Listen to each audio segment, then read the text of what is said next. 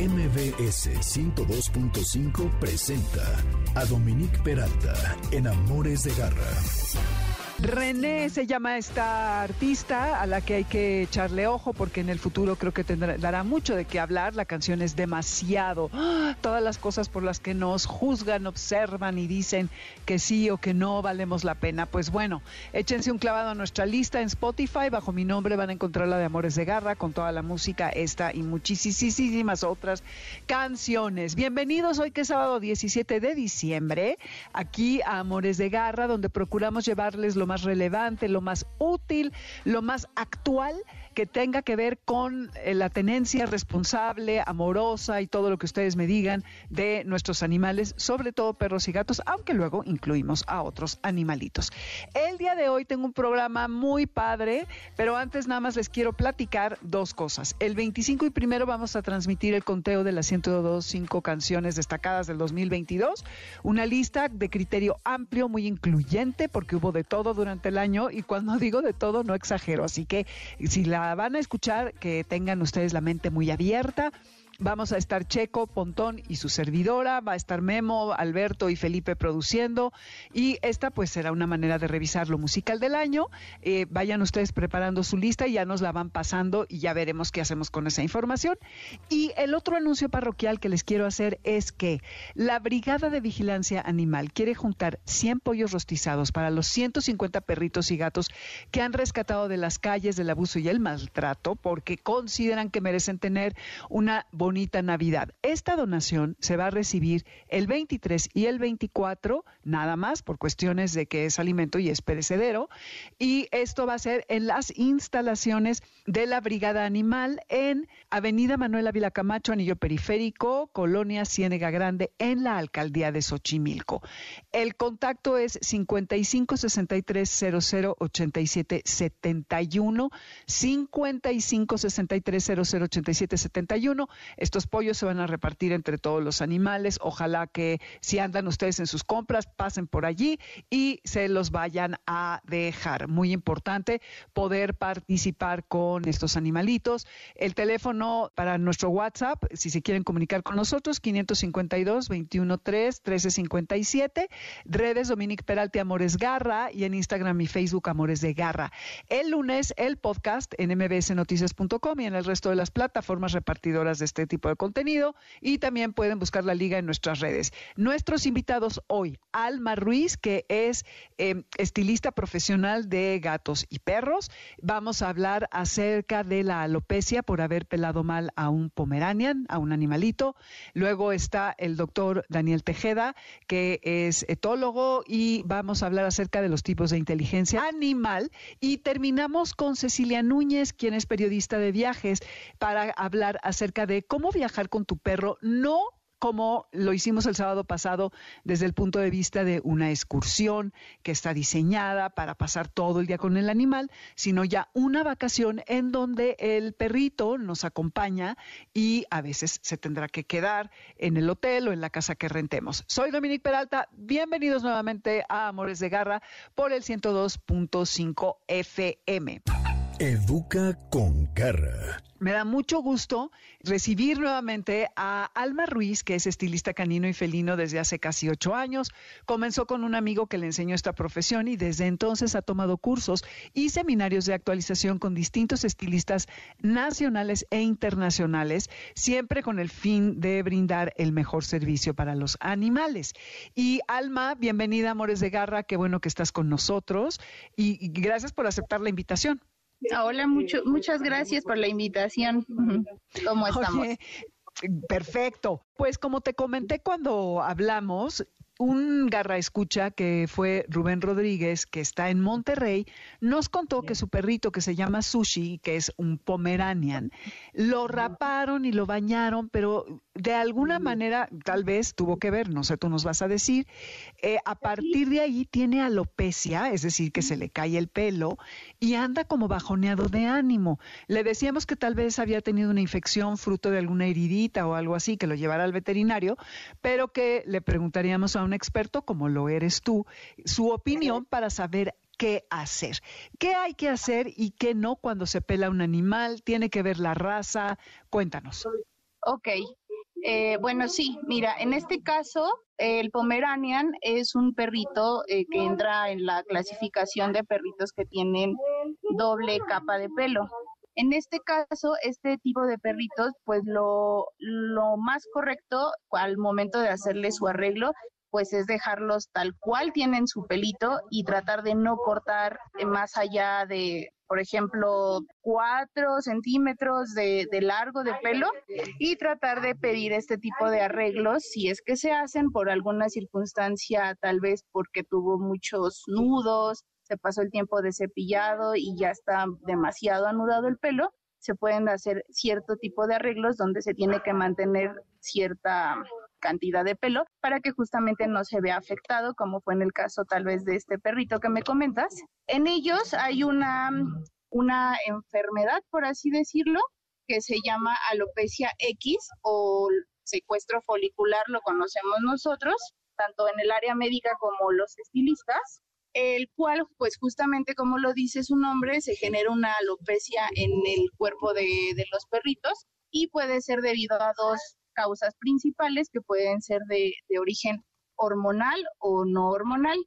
En este caso yo le sugeriría al papá del perrito que, bueno, si cree que fue después del, de que se le hizo este servicio de estética, hay una posibilidad de que el, el folículo vuelva a producir el, el pelito y esta alopecia ceda. Sin embargo, también valdría la pena ah, por el lado clínico hacerle estudios o algunos perfiles hormonales para descartar que además de esto, de, que haya, cosa que haya sido el detonante de la estética, no tenga también por ahí algún problemita hormonal que esté generando también la alopecia.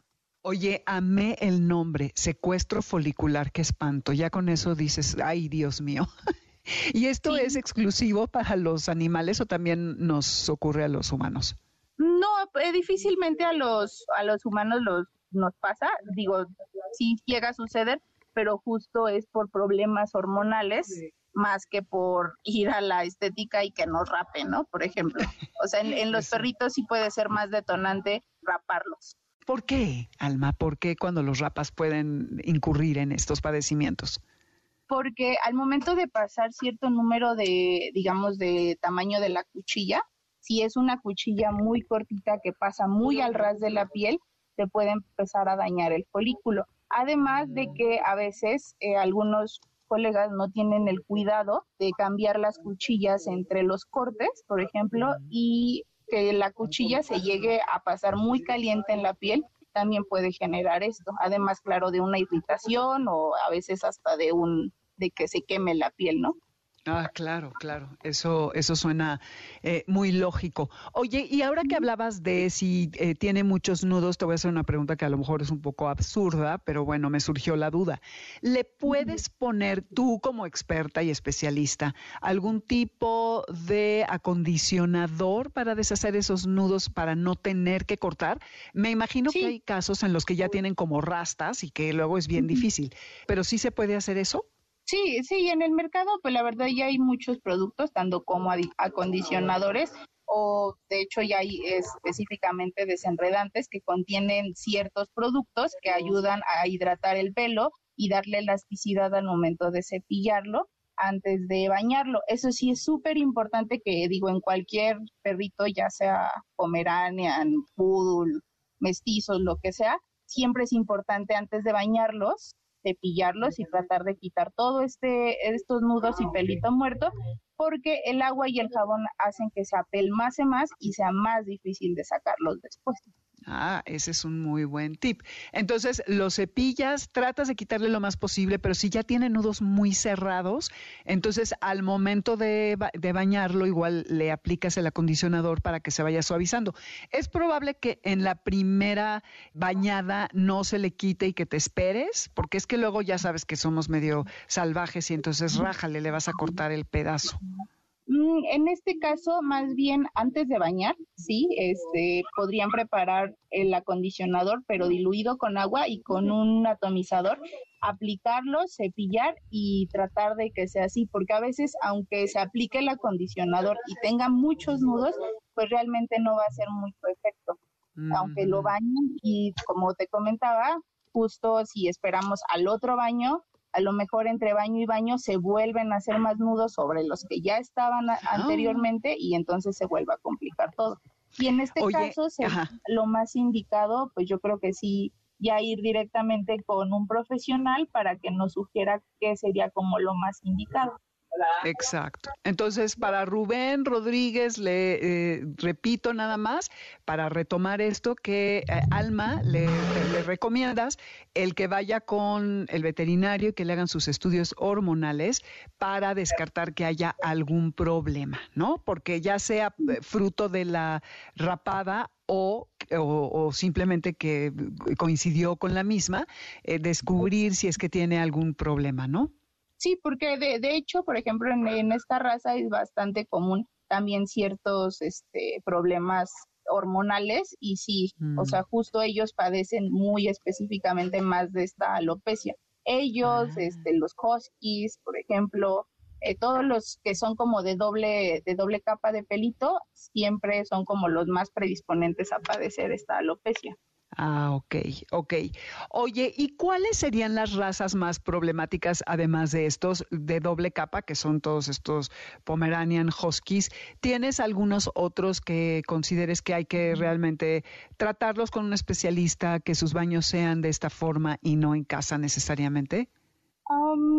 digo, realmente los baños prácticamente pueden ser en casa de, de cualquier raza de perrito. Tal vez más bien yéndonos como hacia el lado del corte de pelo ya como tal, sí sugeriría que yo creo que en todos siempre llevarlos al estilista, porque a veces nos ha tocado que ya sea Purus o Schnauzer, por ejemplo, les cortan en casa, pero igual no tienen como las herramientas indicadas y los cortan o les cortan con cuchillas justo muy cortitas y en ciertas partes algunas veces justo si pasamos cuchillas muy cortas de, de tamaño y calientes a veces nos han llegado también a decir que les cambia, por ejemplo, el tono de pelo. A lo mejor no se da una alopecia, mm. pero justo ahí donde hubo un daño folicular se hace como un lunar y sale de otro tono el pelito. Uy, pero además, fíjate, Alma, que el problema es encontrar a alguien profesional como tú, porque el yo decir que soy estilista no significa que tenga las certificaciones, la experiencia y la técnica, las habilidades, el instrumental, ¿no? Hay que cerciorarse pues bueno, cuando menos observar y no sentirse apenado de preguntar, oye, ¿dónde estudiaste? ¿Qué herramientas utilizas? ¿No? Como para entender si esta persona es profesional. Sí, sí, sí, en eso tienes toda la razón. Y bueno, en el caso de que, por ejemplo, no encontremos tal vez, porque en donde viven no hay alguien tal vez tan profesional, siempre pedir que se corte con la cuchilla menos cortita porque justo a veces también nos pasa que aunque seamos muy profesionales, las personas ya vienen como casadas con la idea de que lo quieren así súper pelón y literal hay gente que nos dice, quiero que se le vea la piel, que se le vea rosita. Y si es así, ay, no, espérame, ¿no? No, no, no, no, se puede hacer eso tampoco porque no, no hay que olvidar que al final del día el pelo en ellos pues es como su ropa, ¿no? Es lo que los protege de todo, de todo el ambiente y de todo el exterior. Claro, y según la raza o en el caso de los perros mestizos, de la combinación que haya, pues es con lo que vienen equipados y es importante respetar eso, ¿no? Exacto, sí.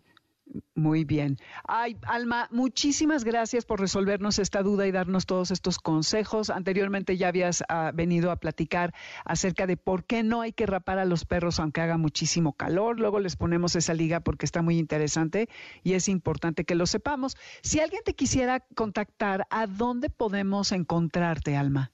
Nos pueden encontrar en redes sociales como Nicari. Eh, hay tres sucursales, Nicari Narvarte, Santa María y San Pedro de los Pinos. En cualquiera de los tres tenemos todo nuestro personal profesional y muy bien capacitado que los pueda atender y asesorar sin ningún problema. Padrísimo. ¿En Nicari es con K? Nicari es con CK e Y al final. Ok, muy bien.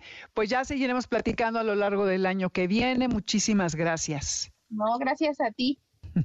Cuídate. Alma Ruiz, estilista canino y felino. Manada de garra Pues ahora agarra escuchas, como se los anunciaba al inicio del programa, vamos a hablar acerca de los tipos de inteligencia animal, algo que eh, intriga a muchos porque hay quien dice, ay, los vigos son muy tontos, los belga malinois son muy inteligentes, el Xoloscuincle es tontísimo, en fin.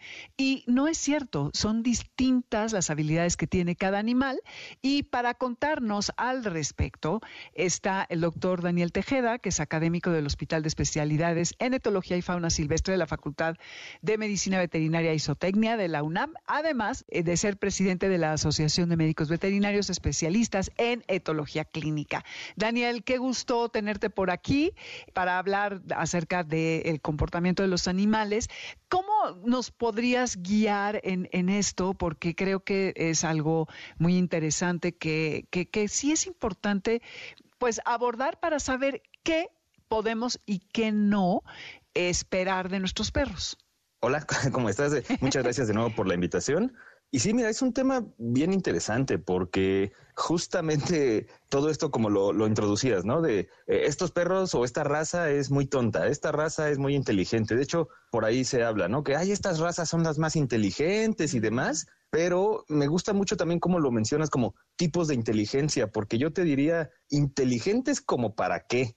No, o sea, la verdad es que el perro en sí mismo es un animal muy inteligente, con grandes capacidades de razonamiento, con habilidades cognitivas ya comprobadas muy, muy interesantes. Entonces, sí hay particularidades raciales, digamos, ¿no? Porque al final el perro conforme se fue desarrollando, conforme fue este proceso de domesticación desde el lobo al perro doméstico que conocemos hoy por hoy, han pasado cuando menos 12 mil años. Digamos, el dato más corto, ¿no? En cuanto a la existencia del perro como perro es 12 mil años. Sin embargo, hay evidencia por ahí genética, es todo un debate, pero de hasta hace 50 mil años como existencia del perro. Y aquí lo importante, ¿por qué traigo esto? Es porque en un inicio, pues al final el perro ha cumplido ciertas funciones, ¿no? Y se ha ido generando distintas razas y estas razas han tenido ciertas funciones. Ahorita vemos un gran boom, digamos, de perro como animal de compañía independientemente de la raza,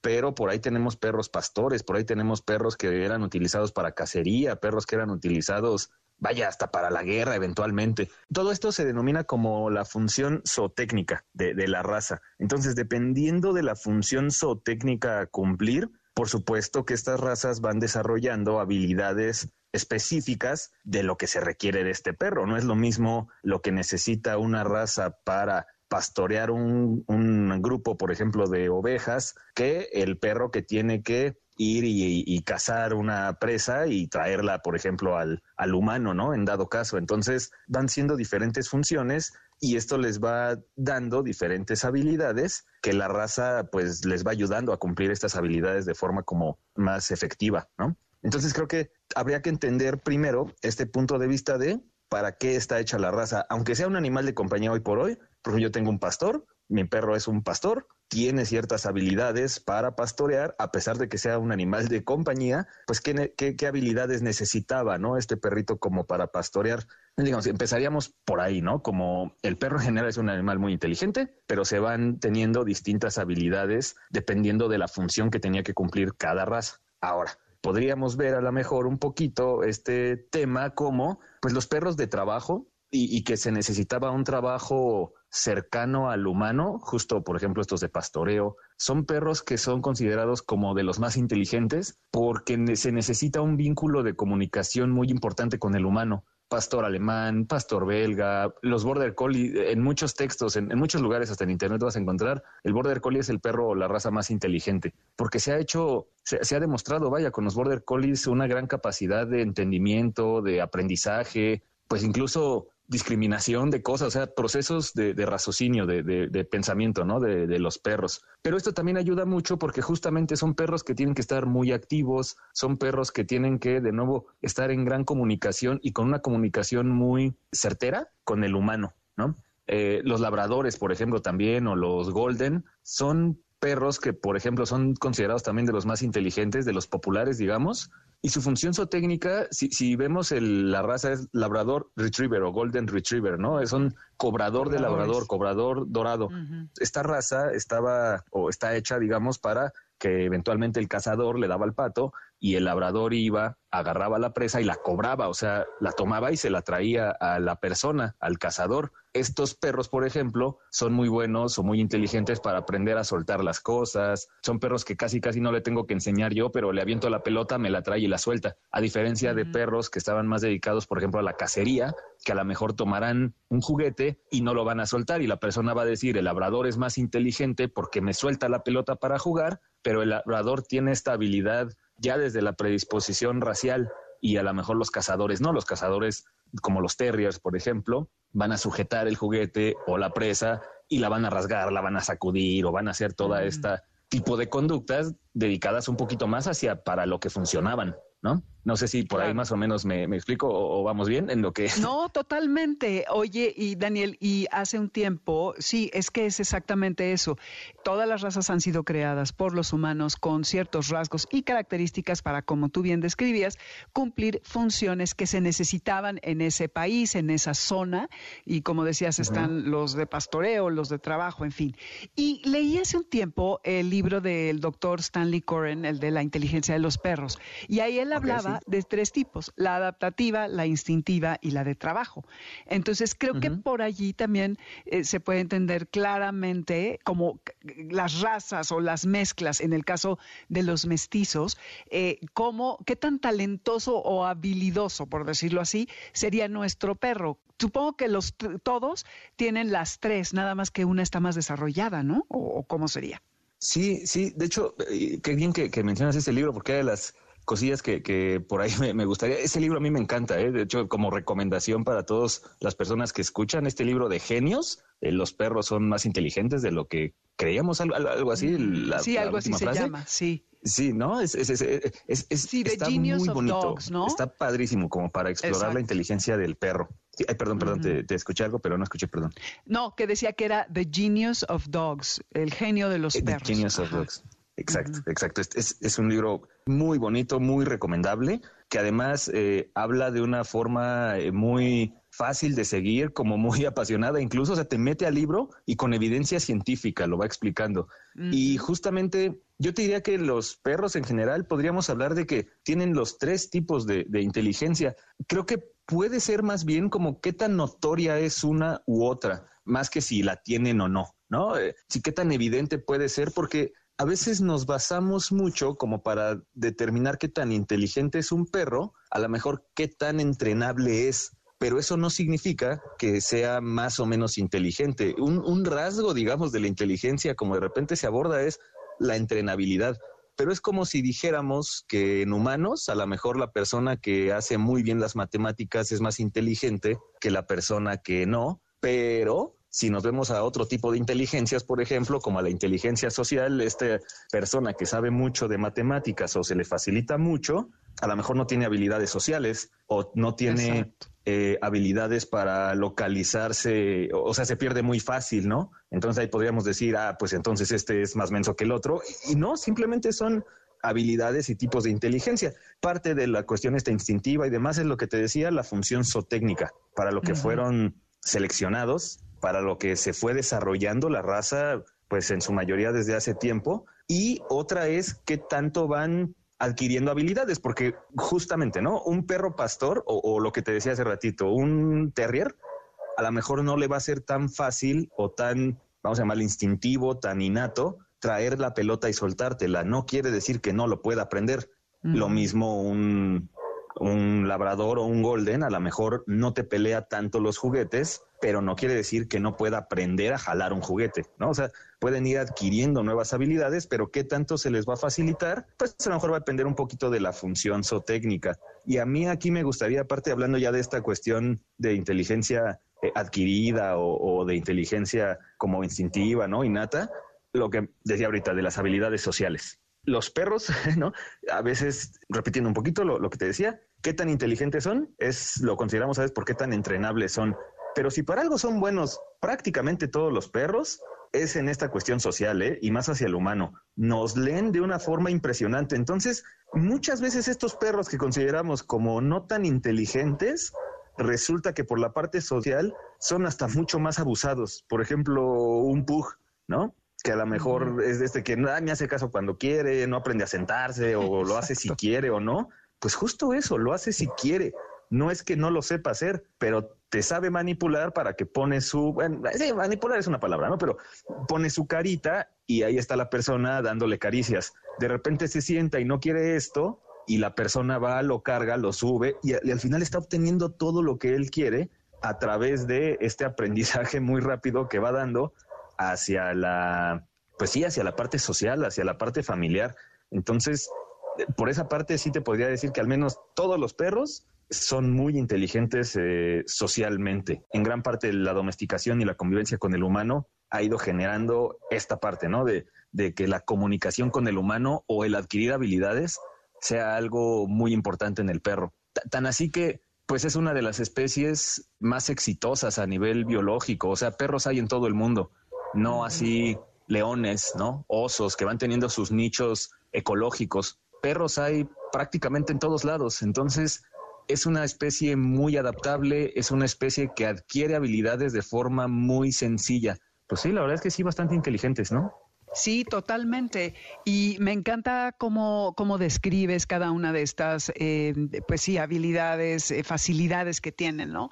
Y, lo que decías de estos perros que pueden resolver problemas, que tienen mucha conciencia social y que tienen la pericia de poder leer las expresiones faciales de su humano, de reconocer, por ejemplo, a personas que, que llegan a visitar, que se acuerdan, mi perra se acuerda, por ejemplo, perfectamente de mi hermana, de mi sobrina, de otra amiga que casi no ve, pero siempre le da premios y es hiper miedosa y es con poca gente con quien tiene un vínculo de confianza a la primera vista. Ya luego llega y él se acerca y, es muy linda y lo que tú quieras, pero sí es como, como esa conciencia, ¿no? Y esta eh, eh, inteligencia que sería la instintiva, que son todas las habilidades que están como parte de su ADN, sus instintos, el, el de la presa, el de cobrar, el que vayan atrás de algo, ¿no? Que es el de la presa. Estaba pensando, hace poquito entrevisté a estos cuates que hacen el lurding para, con los lebreles, ¿no? Con, los galgos y todos estos perros que son eh, de, para correr eh, a gran velocidad y pues que tienen que tener justo este el, instinto de la presa muy desarrollado. Y por otro lado, la que describías, realmente por la que juzgamos nosotros, que es el de la obediencia y qué tan son. Me encanta, oye, pues ya se nos acaba el tiempo, pero esta conversación tiene que seguir, lo haremos en el 2023. Entre tanto, Daniel Tejeda, cuéntanos a dónde te podemos encontrar si alguien quisiera ah, eh, localizarte para alguna cuestión de consulta de comportamiento animal y tal, y, ya eh, nos ponemos de acuerdo para seguir hablando de esto el próximo año. Sí, claro. Sí, sí, la verdad es que es un tema muy amplio. a, mí, me gusta mucho toda esta cuestión de la cognición animal, entonces seguro, seguro tenemos que seguir, Dominique. La verdad es que lo más fácil es que me contacten a lo mejor por teléfono, por WhatsApp, en caso de que tengan algún problema de comportamiento o que quisieran prevenir problemas de comportamiento, también eso es bastante importante. Es al 55 23 21 37 92. Yo creo que es lo más fácil. O por Facebook me pueden encontrar con mi nombre completo, que es Daniel Rodrigo Tejeda Fernández de Lara. Perfecto. ¿Nos repites tu teléfono? Sí, 55 23 21 37 92. Buenísimo, pues así nos vamos a un corte, Garra Escuchas. Esto que escuchan es Brexay Falcon con Step by Step, pasito a pasito es como tenemos que entender a nuestros animales, observar para qué son más aptos y no estarlos juzgando nada más porque no nos soltaron la pelota, como bien describía Daniel. Volvemos después del corte con Cecilia Núñez, periodista de viajes, quien nos va a contar cómo hacerlo con nuestros perros como acompañantes y para que ellos puedan ser parte de nuestras vacaciones y no nada más de una excursión, como lo hablamos la semana pasada. Estos Amores de Garra, yo soy Dominique Peralta, volvemos. Amores de Garra, para los que amamos a los perros y a los gatos. En un momento regresamos.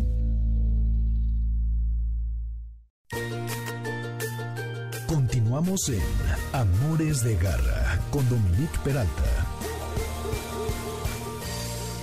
Ya estamos de vuelta, Garra Escuchas. Espero que les haya gustado todo este tema de la inteligencia. Vamos a armar un especial para enero. Mientras, ¿cómo ven a esta banda mexicana que se llama Travelers All Stars? Ellos son de skinhead, reggae, early reggae y rocksteady. Imagínense todos estos géneros en uno. Y lo que quieren es revivir la música de los años 60 y 70 al estilo jamaiquino, eh, jamaicano creo que se dice. Y pues creo que lo hacen muy bien. Esta está buenísima como para prepararse para la celebraciones de Navidad. Soy Dominique Peralta, esto es Amores de Garra por el 102.5 FM. En Spotify encuentras la lista con la música, van a mi nombre y buscan la de Amores de Garra. El WhatsApp es 552-213-1357.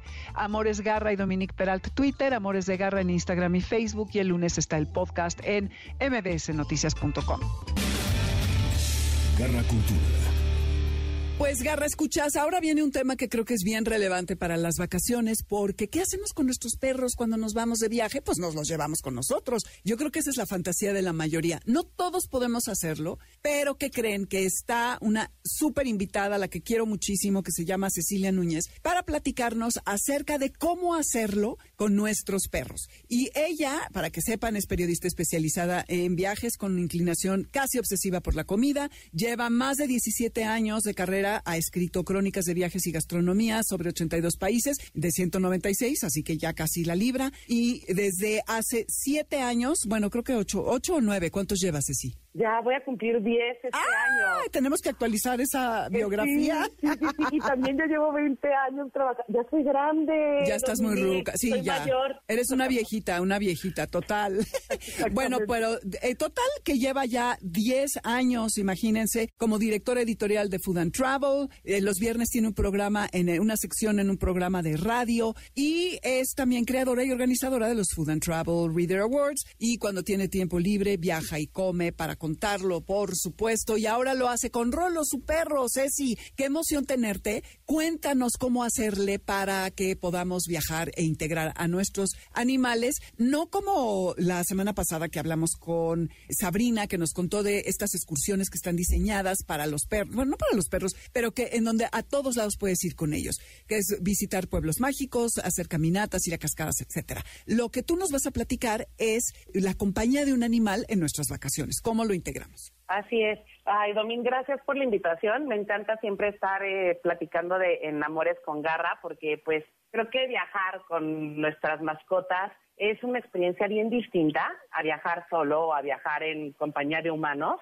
También es muy transformadora y muy conmovedora, pero pues tiene algunos retos. Cuando Rolo llegó a mi vida, yo la verdad temblé. Temblé de miedo porque pensé que iba a tener que pues pararle un poco a mi, a mi estilo de vida, que era muy, muy viajero, y pensé que no iba a poder equilibrarlo. Pero pude equilibrarlo bien porque ahora ya es mucho más fácil viajar con perros que hace algunos años, ¿eh? y hablo de pocos, hace algunos siete años. Representaba largos y complicados trámites que frecuentemente nos obligaban a dejarlos en casa o a dejarlos en una guardería para perritos o simplemente a no viajar. Y ahora de verdad que ha dejado de ser un reto, porque cada vez más hoteles, restaurantes, aerolíneas, parques, sitios turísticos cuentan con servicios especiales para ellos y no, como bien dices, Domin, no para hacer que ellos sean los protagonistas del viaje, sino para que ellos sean unos compañeros de viaje y tengan todo lo que necesiten, pero que también a ti te den chance, pues, de disfrutar, ¿no?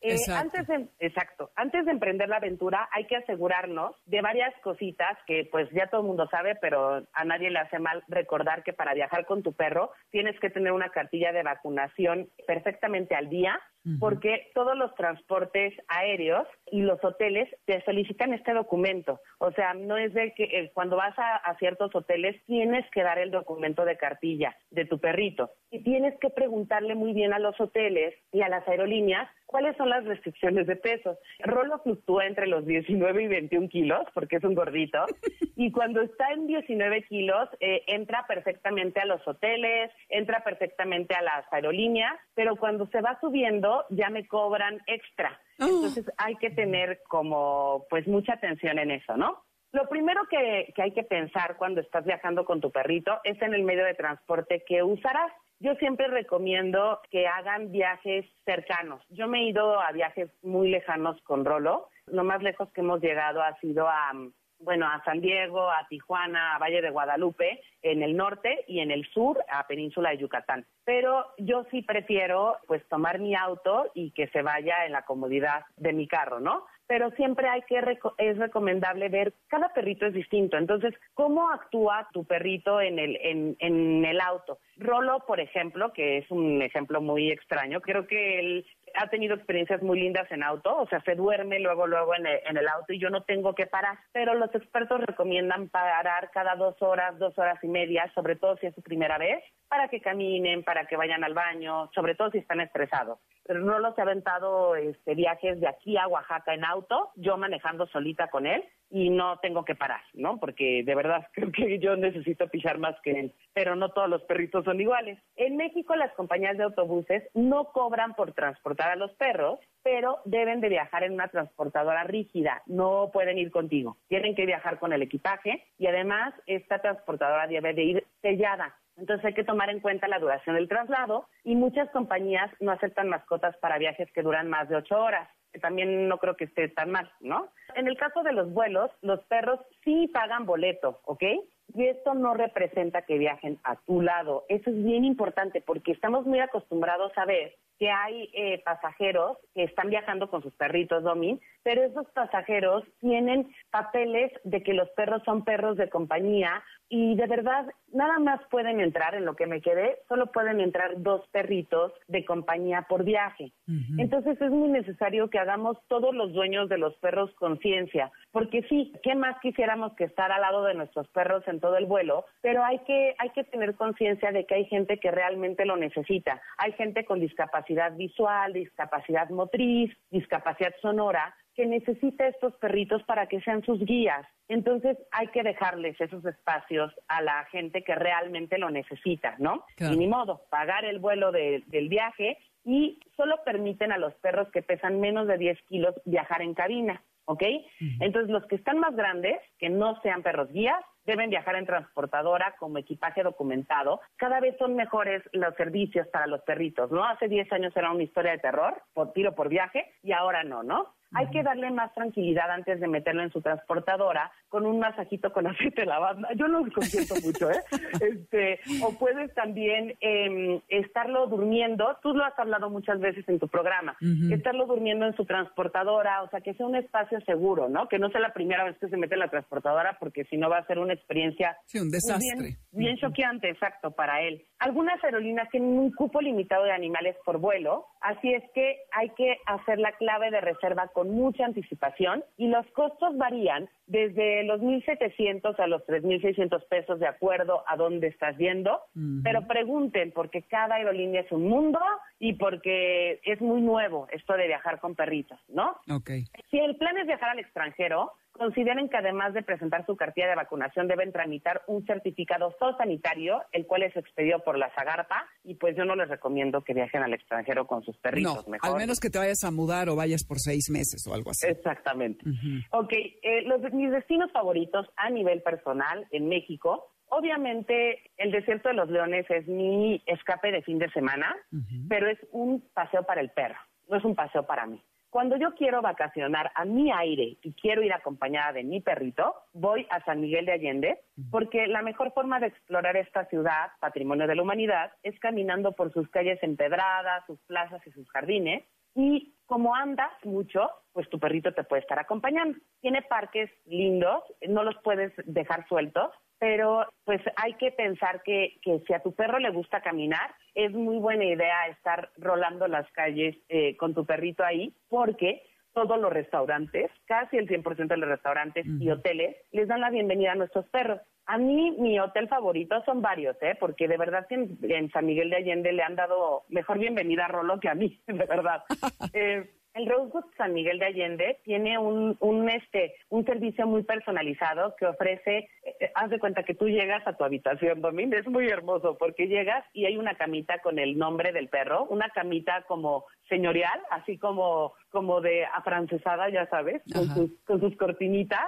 Todo está eh, brandeado con el nombre de tu perro. La cama, este, los platitos, le dejan comida diaria, o sea, no tienes que llevar tú su propia comida Y cuando tú llegas a los restaurantes y a los centros de consumo en Rosewood, te están esperando con una camita para tu perro y hay un servicio de niñeras, bueno, de, guardianas de, perritos porque si tú te quieres ir a una cena o quieres irte a, a los cuatrimotos, puedes dejar a tu perro, ya sea en tu habitación, porque las habitaciones pet friendly tienen patio interno, o las puedes dejar con la niñera, bueno, con la guardiana de, los perritos. También incluye paseos diarios, tienen sus cuidadores y hasta masajes especiales, hasta les ponen su bata. Es todo de verdad una coquetería absoluta, que no hay que dárselos tan a menudo porque si no se creen mucho, pero, pero es, es una experiencia bien bonita en donde tú puedes hacer tu vida sabiendo que tu perro está en las mejores manos, porque es, es un staff de personas pues, que adoran a los perros, ¿no? Claro.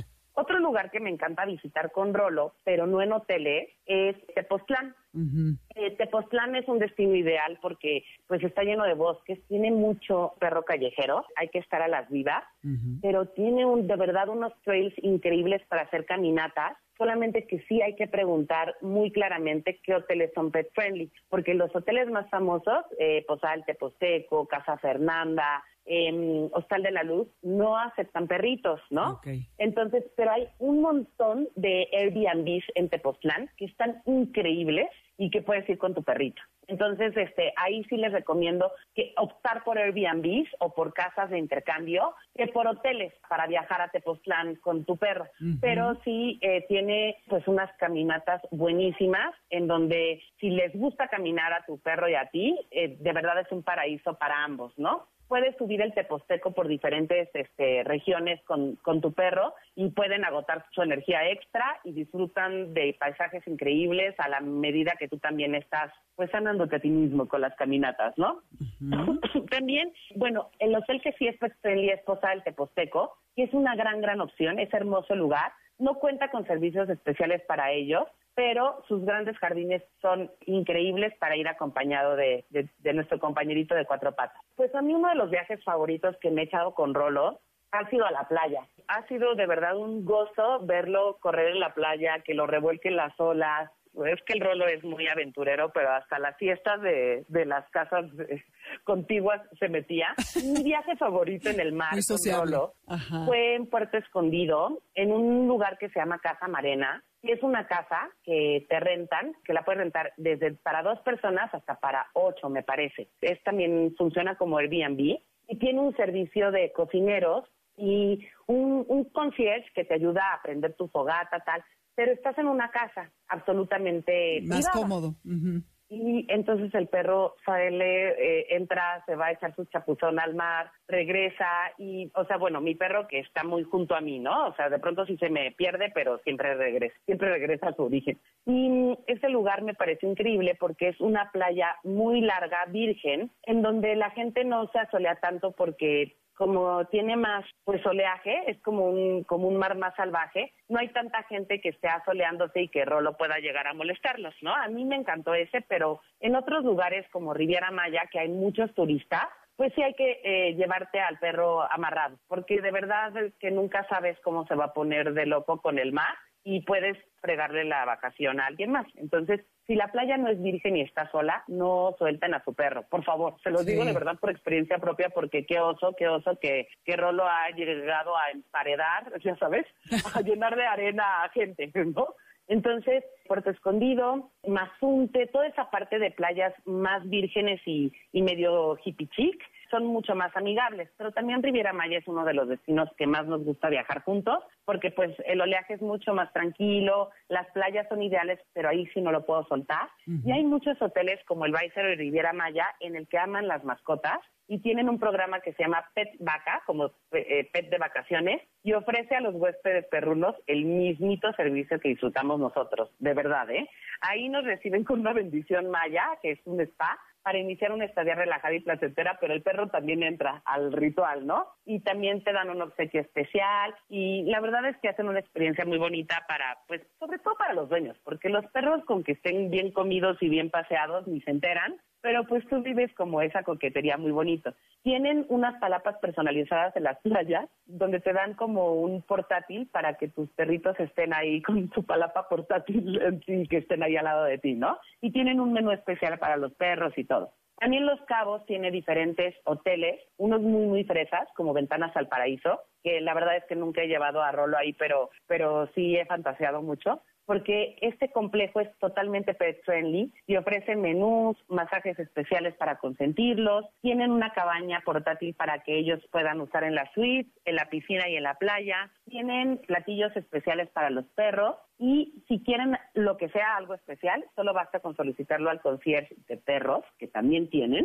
y a los chefs y preparan lo que ellos quieran. Toda la comida para las mascotas se sirve en recipientes especiales que tienen platos metálicos, te estoy diciendo la verdad, ¿eh? con piedras preciosas. No. Y o sea, con piedras como cuarzos y así. y manteles individuales con forma de huesos. Y el hotel cuenta con un servicio de mayordomo especial. Ay, Dios mío. Ajá. O sea, ni yo, o sea, yo ni, ni para mí misma, ¿eh?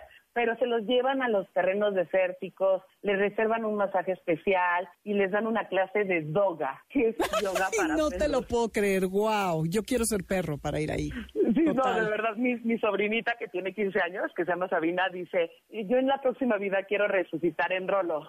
Totalmente, oye, total, yo también. Luego, eh, pues también otro de mis destinos que más he disfrutado de verdad con mi perrito fue Valle de Guadalupe. Este destino es muy famoso por sus viñedos, por sus grandes vinos y es muy, muy amigable con los perros porque es campo, porque es un lugar de esencia agrícola. Entonces, todos los vinicultores, los enólogos, los dueños de los hoteles, pues tienen a sus perros ahí, ¿no? Entonces, mientras que los humanos nos maravillamos con esos paisajes hermosos, pues los perritos también están, pues de verdad, con espacios hermosos, con plantíos de lavanda, con un montón de huertos por donde pueden andar en, espacios como bien definidos. Ahí tampoco es recomendable dejarlos sueltos. Mira, a mí me pasó algo muy muy loco en, en un hotel que me quedé con Rolo, que se llama el Hotel Boutique Valle de Guadalupe, que viví de verdad unos días increíbles con mi perrito. Me fui, me fui sola con él y pues amanecíamos en el Valle de Guadalupe, en, adentro de los viñedos, y lo dejaba suelto porque pues yo soy muy libre, no no no quiero decir que lo hago bien, pero pues así tengo mi relación con mi perro, ¿no? Lo dejaba suelto y se subía al cerro y bajaba a las tres horas y me decían los dueños del hotel que si no lo dejes solo porque hay gatos salvajes en el cerro, hay coyotes, o sea, como que está muy salvaje todavía. Entonces, pues ahí aprendí como a ir, ahí, a que vayamos juntos de paseo, ¿no? Pero de verdad es un goce, es un paraíso. La vinícola El Cielo y El Cielo Winery, mi favorito es Hotel Boutique Resort and Spa puedes entrar a todos los restaurantes con tu, con tu perro, ¿eh? Puedes entrar a Fauna. Les dejo en mi Instagram, en arroba Nunes, mis lugares favoritos en, en estos destinos que les estoy mandando. Y a todos esos puedes entrar con tu perro. También en la Vinícola El Cielo es un proyecto no turístico que combina la experiencia enológica y gastronómica y da la bienvenida a los perros. Y es un hotel pues muy lindo también alrededor de los viñedos. Pero lo que más les recomiendo, que ahorita estoy enamorada de ese destino, Domin. Ay, gracias por dejarme hablar tanto, me emociono. No, de hecho ya nos tenemos que ir, justo te iba a decir, este, pero bueno, el año que entra Espérame, tienes... les el último rápido. porque es mi destino favorito. Eh, ahorita, es Hacienda San Andrés, que está en Amecameca. De hecho, vengo llegando ahorita con el perro y solamente un fin de semana al mes, me parece que es el último fin de semana al mes, son pet friendly pero están en la punta, o sea, están en las faldas del Popocatépetl y del Iztaccíhuatl y de verdad es una gozada para los perros. Hacienda San Andrés, cerca de Amecameca.